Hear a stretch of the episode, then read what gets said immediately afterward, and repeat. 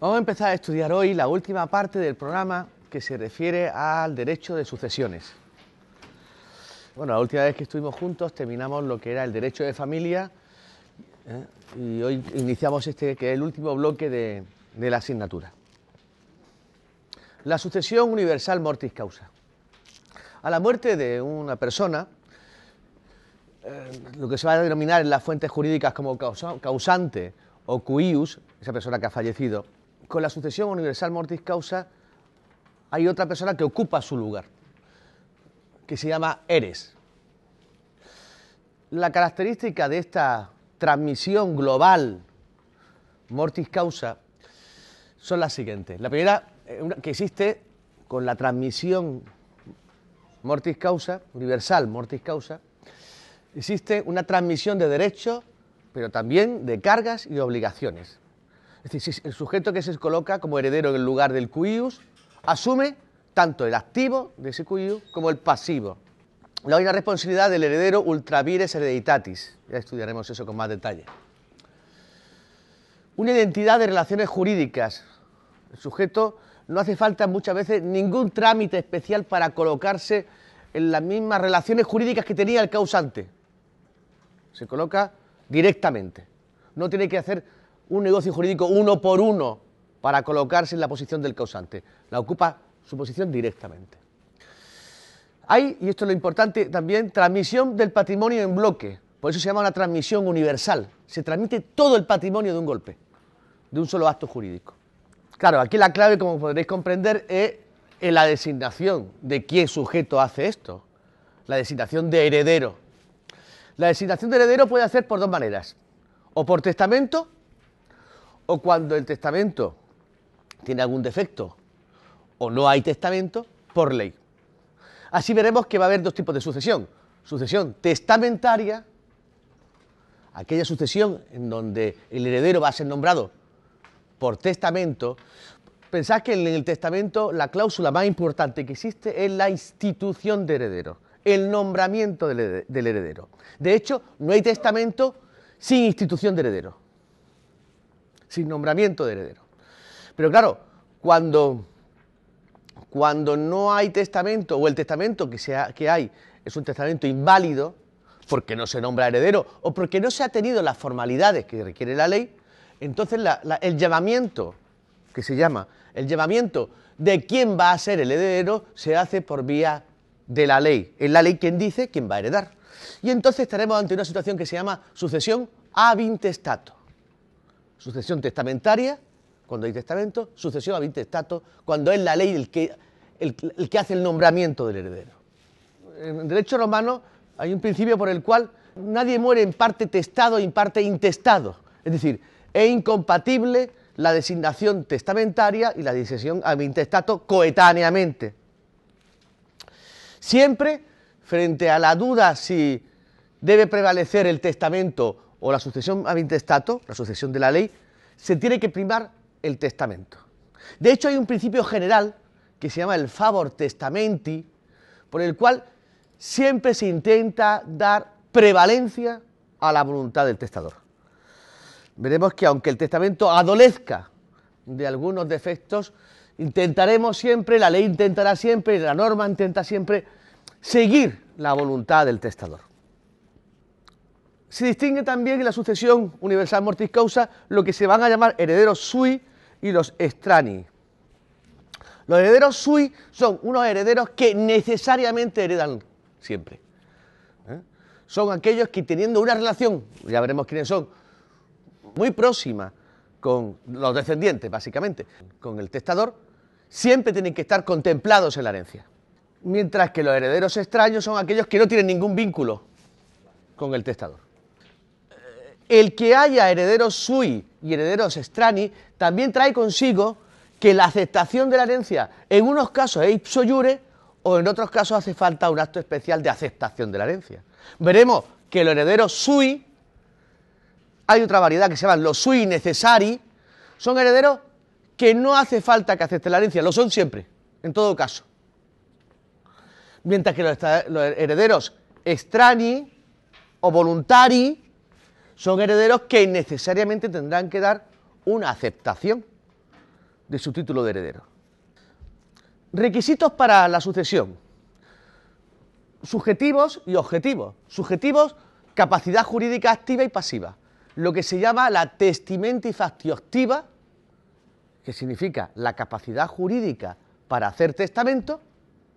No todos los sujetos podían hacer testamento, solo aquellos que tenían la testimenti factio activa, capacidad jurídica suficiente como para hacer un testamento válido.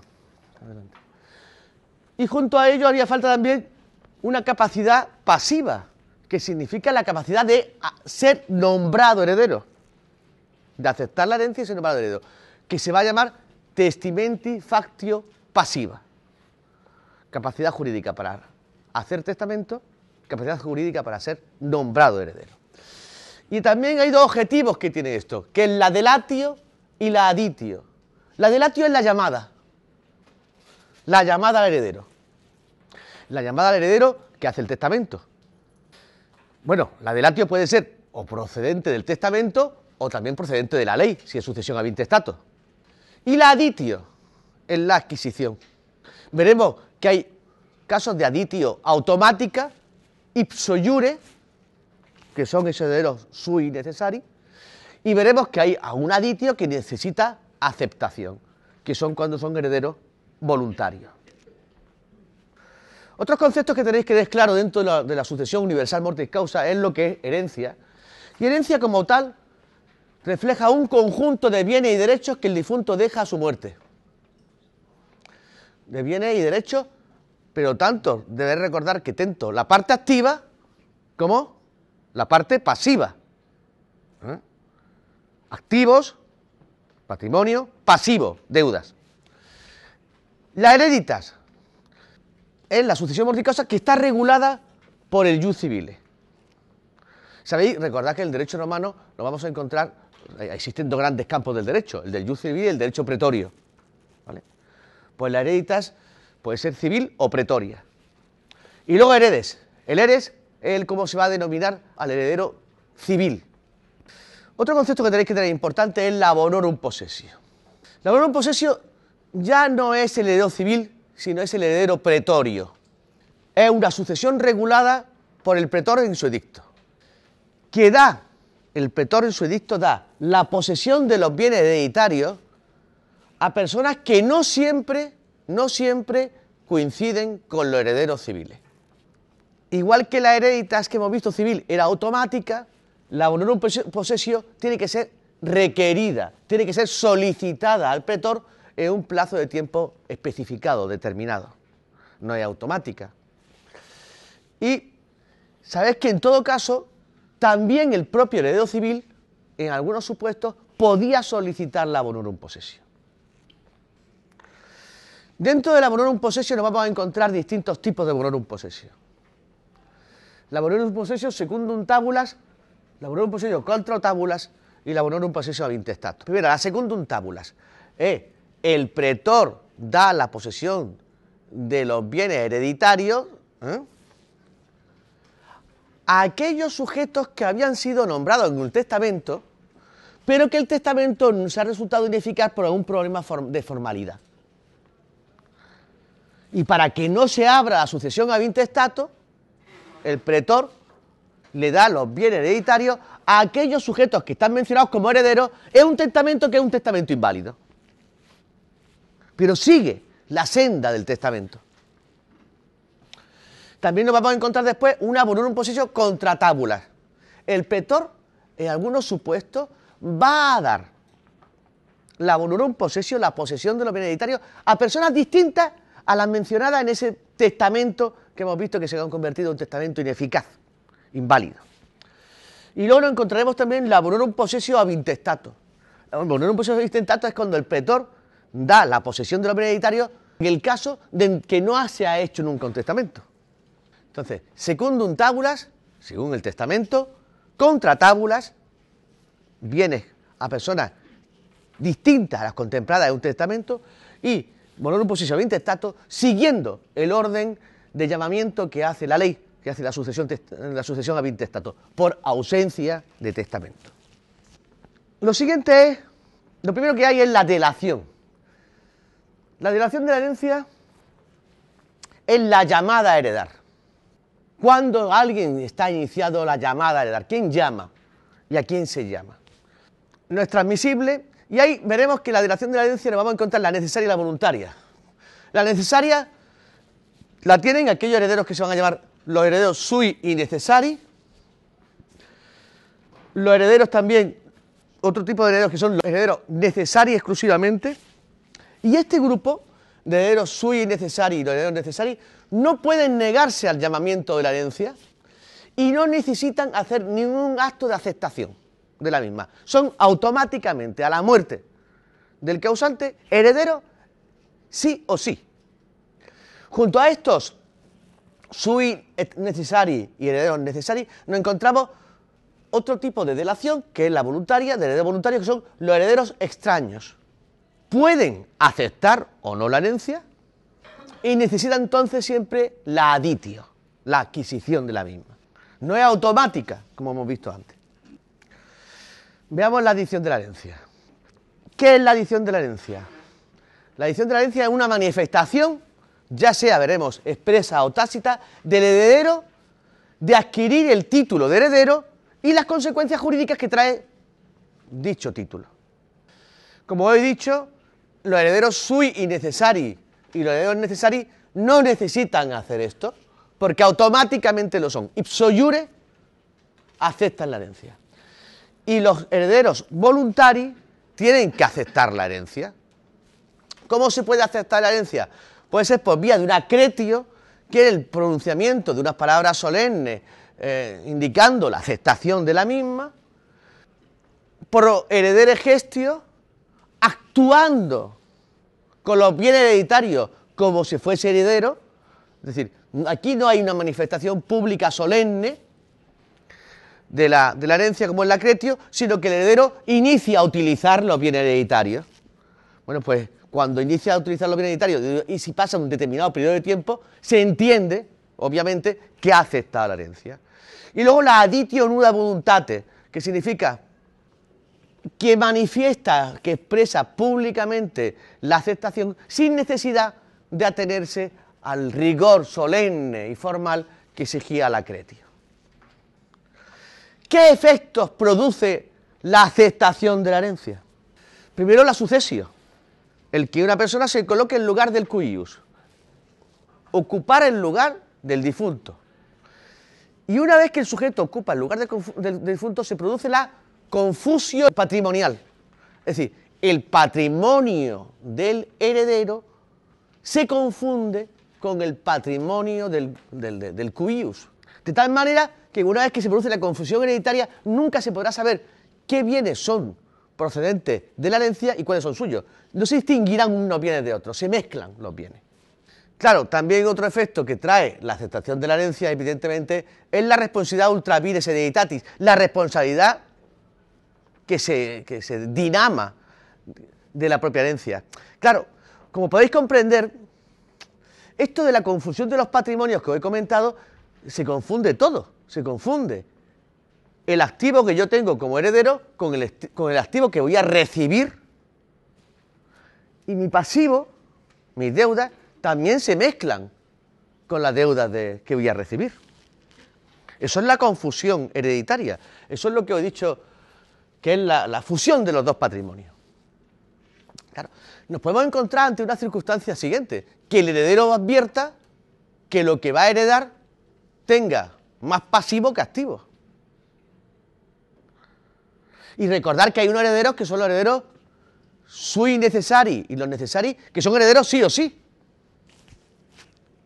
Que no hace falta aceptar la herencia.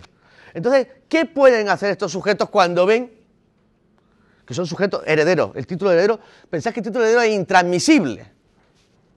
¿Qué puede hacer ese heredero sui que ha recibido la herencia, que no ni tiene ni que aceptarla, que ya se sabe que es suya?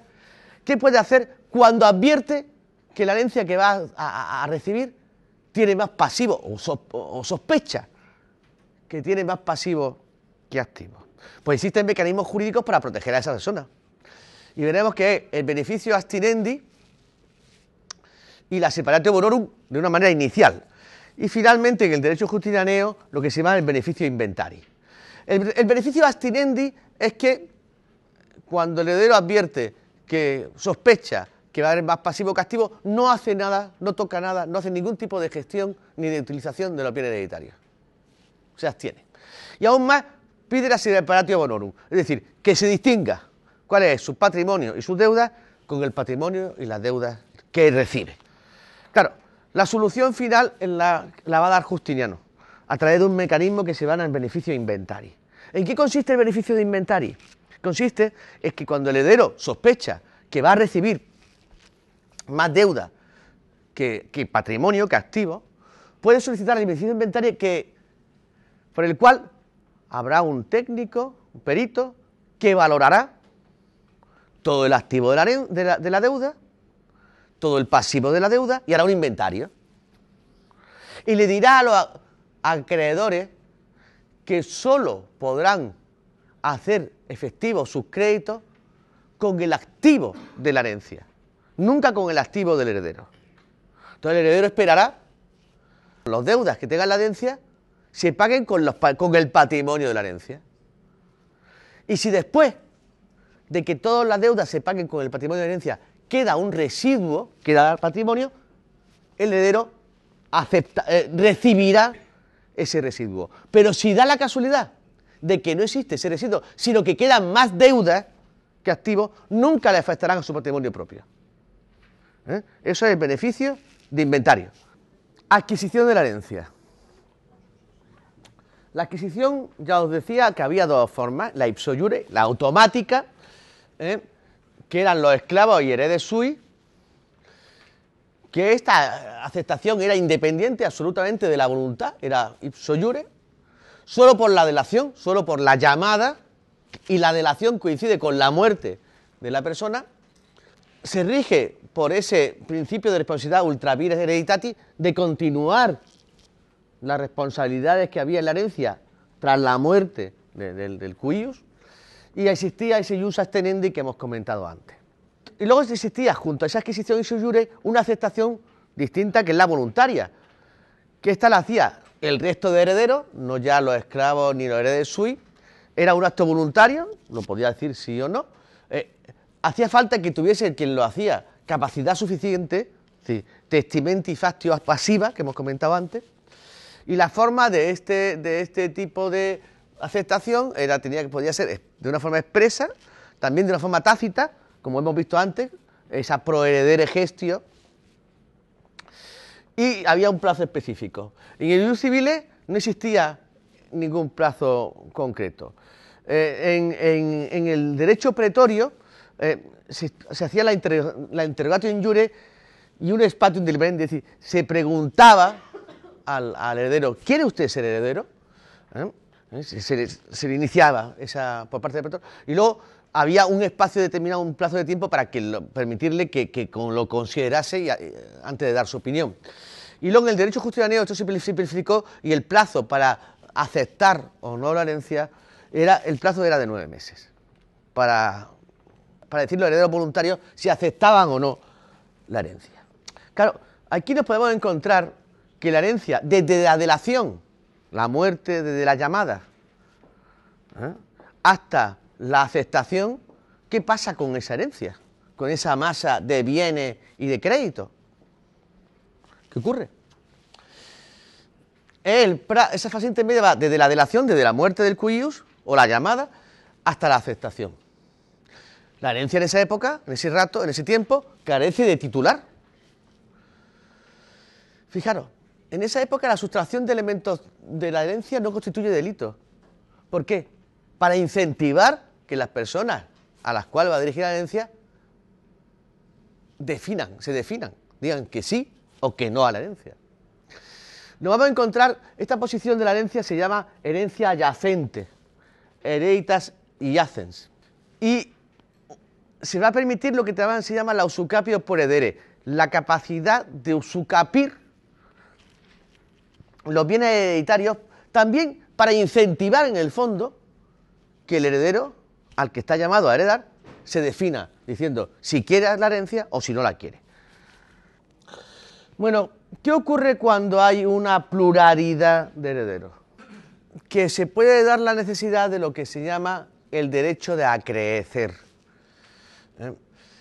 Es decir, el derecho a personas que no estaban inicialmente dentro de la herencia poder participar en la herencia aportando algo. Ahora lo veremos.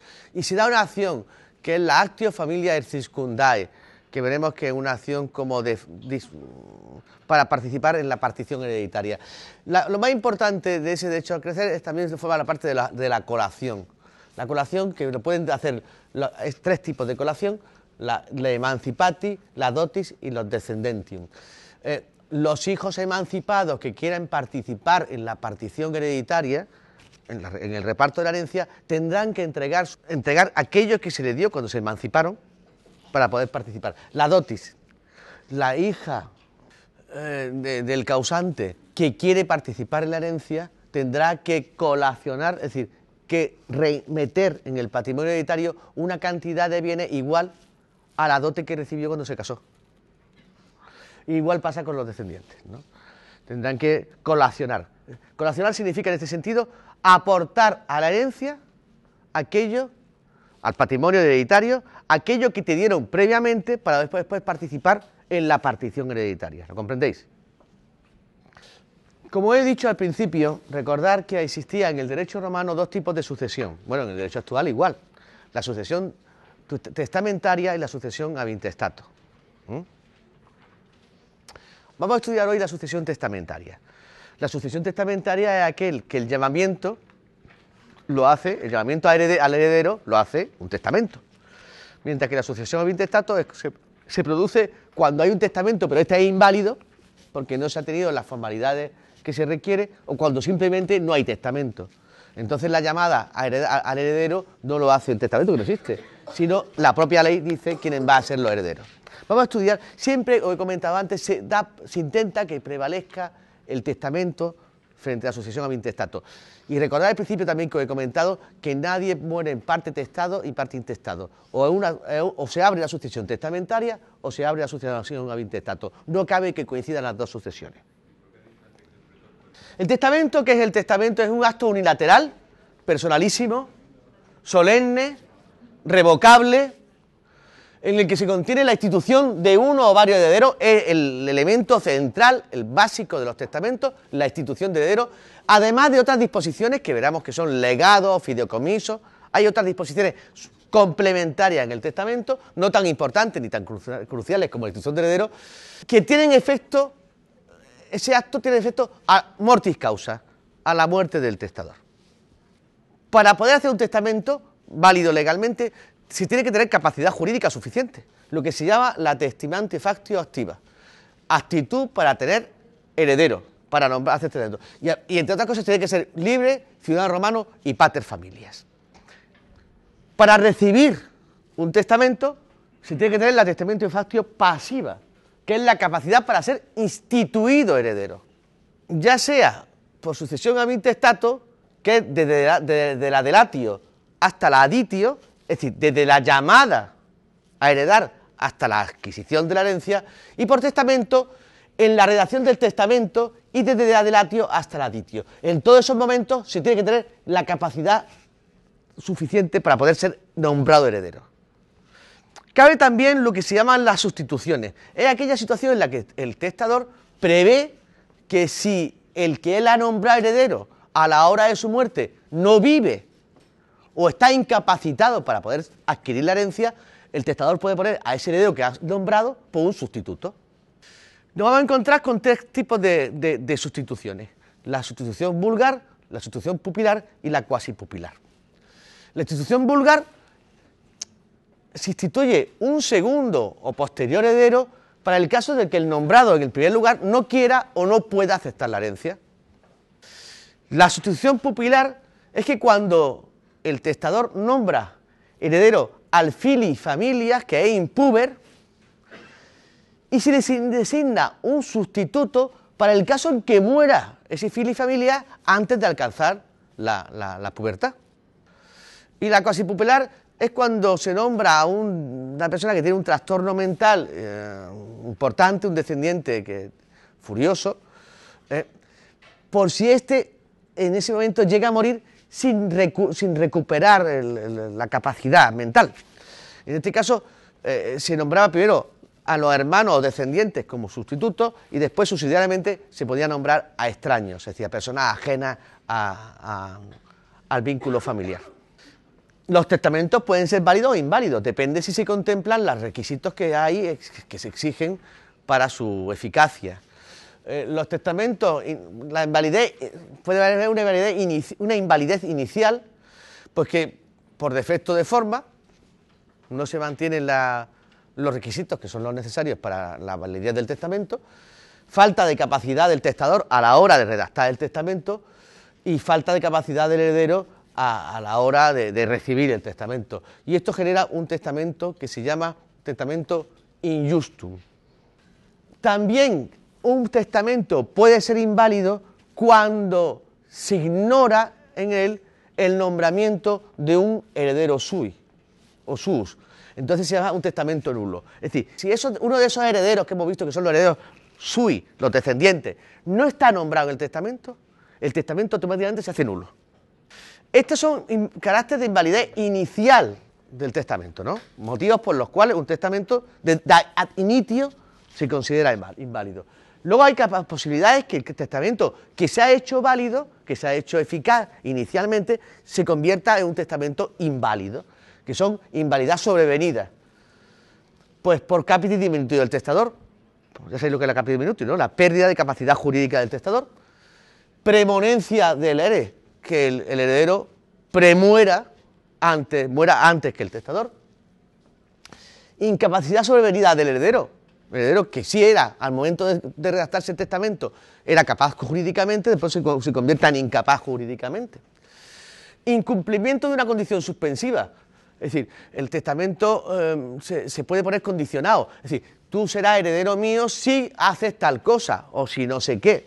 Bueno, eh, una condición suspensiva. Hasta que no se produce esa condición, tú no recibes el título de heredero. Si esta condición no se cumple, pues el heredero no tiene repudiación y también por revocación. Pensar, quitar la legitimidad a un heredero que era legítimo y revocación es que un heredero, un testamento nuevo hace que se anule un testamento anterior.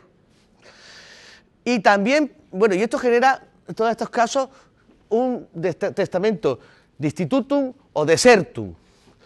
Y luego nos cabe también un testamento ruptum, que es que aparezca un nuevo heredero sui, que no estaba, no existía a la hora de redactar el testamento. Sí, que exista un nuevo descendiente de legítimo. Y eso genera un testamento denominado testamento ruptum.